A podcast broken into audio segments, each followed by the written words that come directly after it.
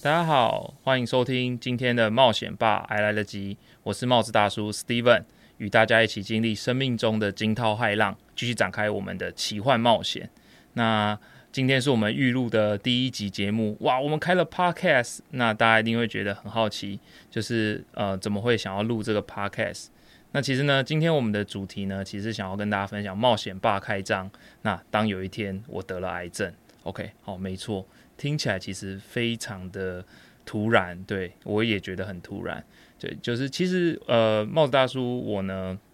过去呃在毕业之后，我就一直一直从事网络广告业务的工作，其实一直做做做，一路做呢就做了八年。好，所以大家这样子算起来，诶，应该知道我的年纪。对，那其实呃，在工作一段时间之后，其实慢慢的在不管是呃业务的一些技巧啊，或者是说可能对于客户的应对进退，相对来讲都已经相比较稳定跟成熟，就是诶，其实也不会有太突然的事情发生。可是呢，就在有一天，好，我发现我得了癌症。好，所以今天呢是我们的第一集，我想先跟大家呃分享为什么会想要录这个节目。其实，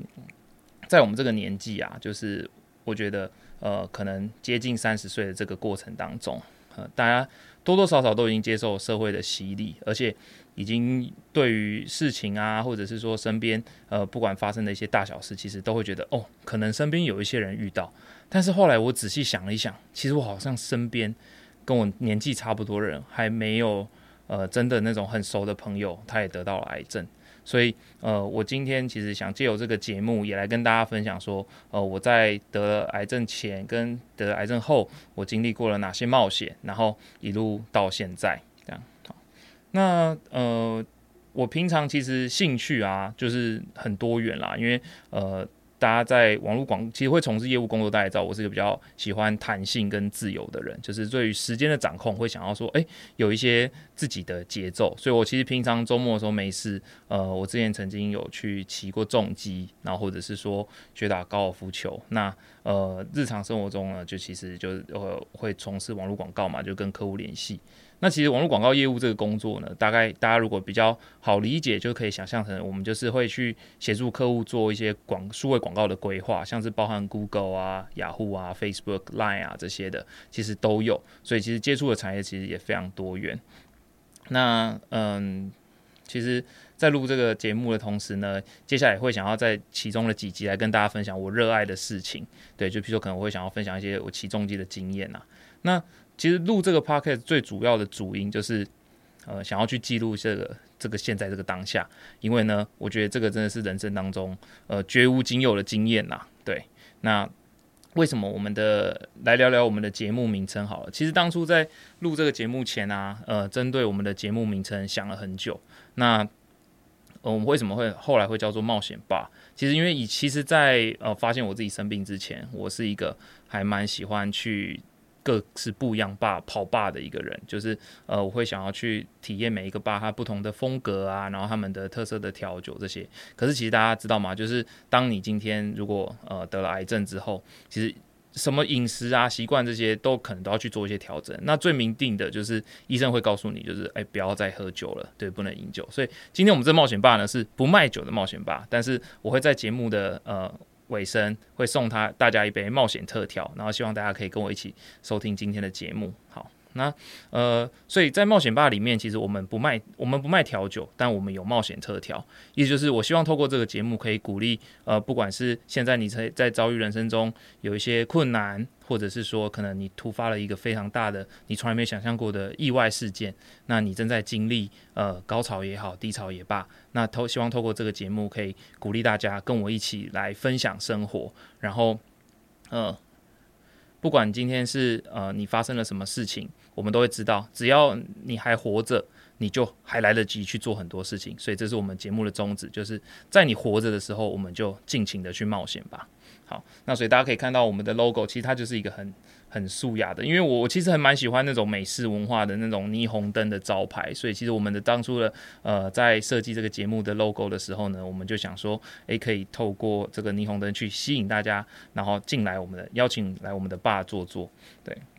OK，所以呃，说到这边，其实接下来我就要来分享，到底我得的是哪一种癌症。好，那呃，大家其实可以。猜猜看，OK，其实呃还蛮突蛮特别的，因为这个这个种类型的癌症在一般大家熟悉的领域里面，大家常听到的里面其实是不太常见的。好，我得到的是只有男生会得的癌症。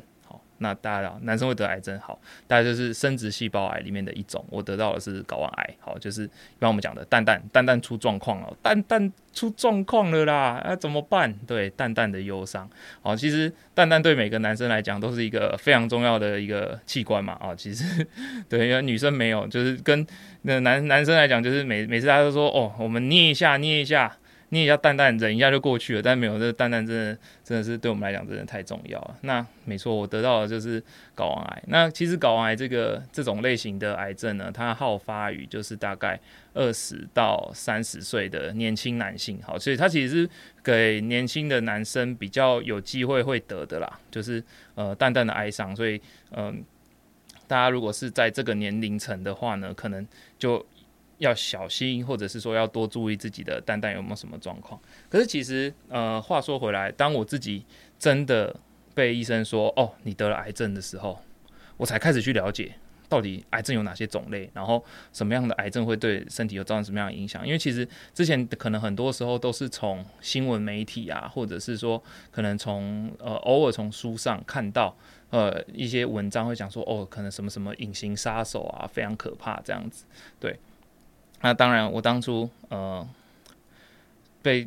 确诊就是说哦我是睾丸癌的时候，我也是觉得哦原来我我得了癌症这样。因为大家好奇，通常听到呃我身边的朋友啊，就是呃听到我得了癌症之后，就会第一个问题是说，哎啊那他有什么样的征兆嘛？就是到底怎么怎么样发现的？好，其实其实我我必须坦白来说啦，就是呃。在网络上的文章里面看起来，其实睾丸癌它在前期其实没有什么特别太明显的征兆，它只有就是你的蛋蛋可能会有一些呃小小的肿块或不明的肿块这样，然后呃不会痛，其实它它完全是不会有任何痛感的的一个状况，所以如果说你没有特别特别去注意它，其实是不太会发现的。那我我是怎么发现的？好。这个这个其实就要说回来，就是呃，大家大家有没有看过一些那个搞笑的网络的梗图？就是有些人那个拿拿一根验孕棒，然后就男生然后尿尿，然后就尿尿之后就变两条线。好，那其实睾丸癌最主要会为什么会会有这样子的状况？是因为啊，在验孕棒的那个成分里面，它可以去检测呃，在你身体里面有一个激素，它叫做贝塔 HCG。那当你今天这个贝塔 HCG 的激素如果异常的高的时候呢，那个式子就会变，它就会变成两条线。所以就是透过尿尿过程中，其实你就可以呃验出来你自己有没有怀孕嘛，因为它这个算是一个女生怀孕的时候才会分泌的激素。好，那讲到这边，大家就想啊，原来是只有女生怀孕的时候才会分泌的激素，那为什么男生也会有？没错，就是当你今天如果说你的蛋蛋出现异常的时候。你的身体里面也会开始分泌那个激素，所以才为什么有时候会看到有些新闻，就是说，呃，如果你是男生啊，你尿尿如果是那个验孕棒上面两条线的话，那恭喜你，不是你要当爸，是出事了，对，阿贝出事了啦，这样。那可是呢，其实这个非常戏剧化。我当初其实不是因为这样子发现的。那呃，我我实际发现是，就是我觉得我的蛋蛋好像哎越来越大，这样。然后就是就想说哈，怎么会怎么会蛋蛋越来越大？所以我就后来去挂了泌尿科。然后那时候泌尿科医师去看一看，就说：“哎，你这个嗯不太对哦，可能有一点状况。”然后就再安排更进一步的检查，然后就发现了。好，那其实呃，如果说以睾丸癌来讲的话，呃，除了我们刚刚一开始讲的，它前面的蛋蛋可能会变硬或变大之外，其实没有什么太明显的症状。那呃，比较明显的可能还会有发现的，就是说呃，在你的胸部就是男生的胸部，因为他那个激素的关系，会影响你整体身体的运作，所以会开始有点胸部疼痛。哦，那所以这个东西其实是很难察觉的，因为它有有有时候就是像是呃，你穿衣服的时候，好感觉好像会比较容易激突。那或者是说，可能你会觉得，哎，摸到你的胸口、胸部的时候会有点痛痛的。然后我事后我跟我的其他的女女性女性友人讨论这件事情，她说，哎，这会不会就有点类似那个什么胀奶的感觉？但是，但是它是很隐约，就是它不是每一天都有，所以有时候其实你会很难去注意到这个状况。那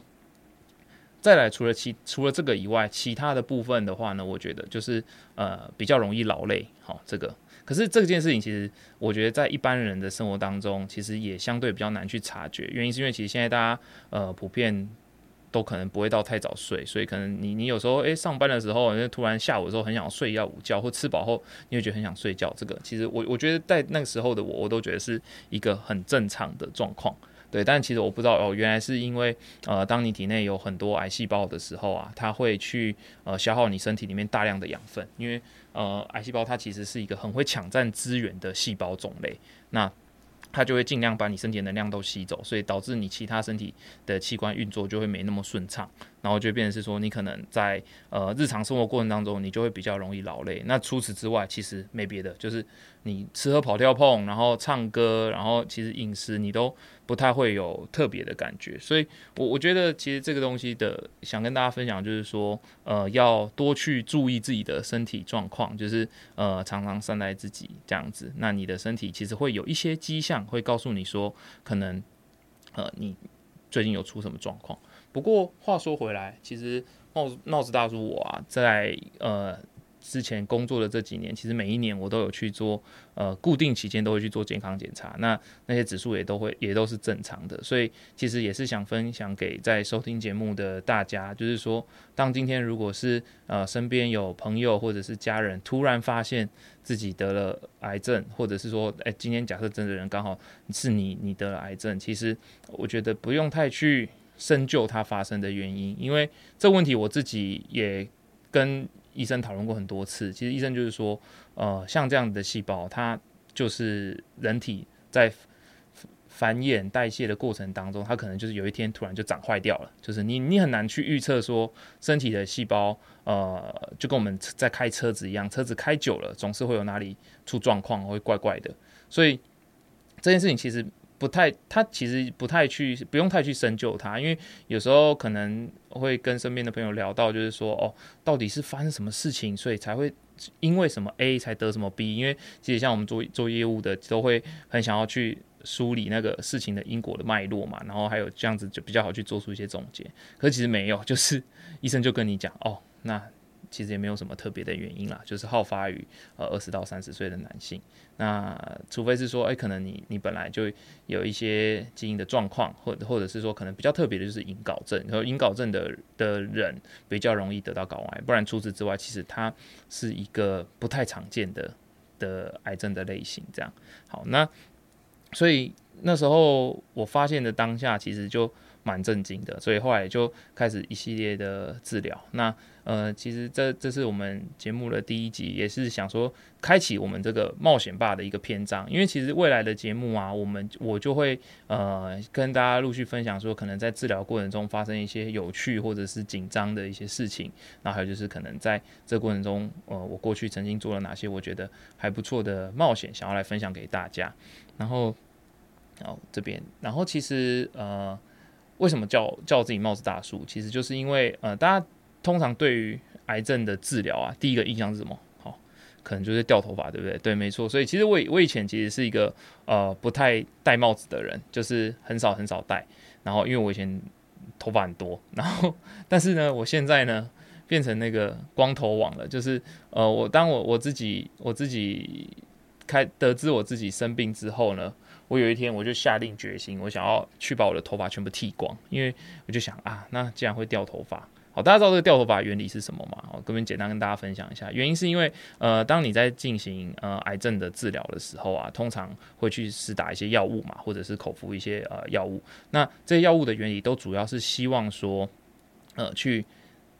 增加体内细胞代谢的速度，好，意思就是它会是呃去杀死那些。繁衍很快的速度，繁衍速度很快的细胞，就是长越快的细胞，越是它攻击的对象。那其实，呃，癌细胞它之所以会呃影响你的身体这么巨大，原因就是因为它会非常快速而且无止境的繁衍，它就有点像是那个。《身影少女》里面的那个青蛙，它会一直想要吃东西，一直狂吃，你知道吗？吃吃吃吃吃吃的超胖，就是哦，你妈超胖，出门就会顶到地球那种胖的程度。可是它自己却不自知，所以它只会一直吃，一直吃，所以它会变成无形当中，它就变成你身体里面呃生长的非常快速的细胞。那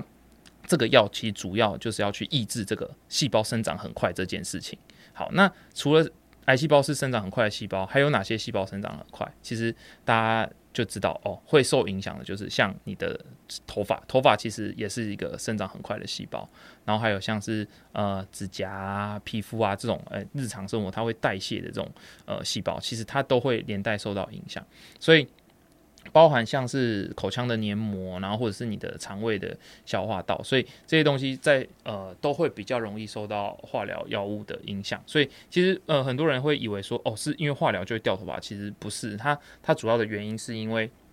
那它要去抑制这个细胞生长，所以你的你的头发的生长会被抑制。那当你今天结束打化疗的时候，你的头发就会慢慢长回来。好啊，可是因为我其实毕竟我这辈子从来没有光头过。所以，当我今天真的成为了光头王之后呢，走在路上还是会觉得哦有点冷，因为其实当初剃完头之后的第一走出那个理发厅的第一件事就是觉得，我气温好像下降三度，就是突然变得更冷了。然后摸你自己摸你的头发，它会有点摸摸你的头会有点刺刺的，有点像是呃那种削完皮的还没还没削还没削皮的奇异果，可是更。硬一点，就是它，它不是，它不是像水蜜桃那种摸起来软软的感觉，它是有点刺刺刺刺的，然后撩你一下，撩你一下那种感觉，这样。对，那可能如果是有人当兵有剃过光头的话，可能会有一点类似像这样的感觉。对，那所以后来就开始我的买帽子之路，所以我后来就开始到处去买帽子，然后呃，不管是鸭舌帽啊、渔夫帽啊，各种的。所以其实后来时候我就想说，那我自己就叫自己帽子大叔好，因为在一个可能快要变成大往大叔前进的路上的年纪，然后呃，开始要一直戴帽子这样。好，那其实这个节目啊之后的走向就是我会呃，除了刚刚提到会分享一些我治疗的一些。有趣的事情之外呢，也会想要分享我过去在这三十年间，可能我做过的一些冒险。那当然在睡觉的时候不算嘛，还有小时候不算。那小时候没有什么冒险，都已经忘光了。那我会想要去分享一些我觉得还蛮有趣的事物。那可能呃也会想要去在未来也会想要再去呃收集更多人的冒险故事，因为我觉得既然大家叫冒险吧，我觉得就是想要去多跟大家分享呃我自己的冒险故事啊。然后还有就是说，可能各位听众可能有也有经历过什么样的冒险故事这样。然后，呃，欢迎就是可以私讯留言跟我分享。那期待下次跟大家一起共同冒险。那所以在在这一集的最后呢，我想要跟大家分享，就是说，当我今天知道了一件非常巨大的事情的时候呢，我自己的习惯都是做最好的准备跟最坏的打算。所以，当你今天有了最坏的打算，你就不怕了，因为。未知的事情是最可怕的，所以我会呃希望可以鼓励大家，就是把这句话送给大家，就是说，当你今天真的假设你现在正在遇到人生中一个相对比较大的关卡的时候呢，可以去做最坏的打算，但是这个最坏打算并不会怎么样，因为有了最坏的打算，我们就可以去做最好的准备。好，那。最后呢，送给大家今天的冒险特调，就是呃美秀集团的《不能重生的冒险》。那大家如果有兴趣的话呢，可以去呃 KBox 上面或者是 YouTube 上面搜寻一下这首歌。那我觉得这首歌会作为我们的呃冒险吧第一集的开端，那就是也是我们这一集的冒险特调。那我是帽子大叔，我们下次见，拜拜。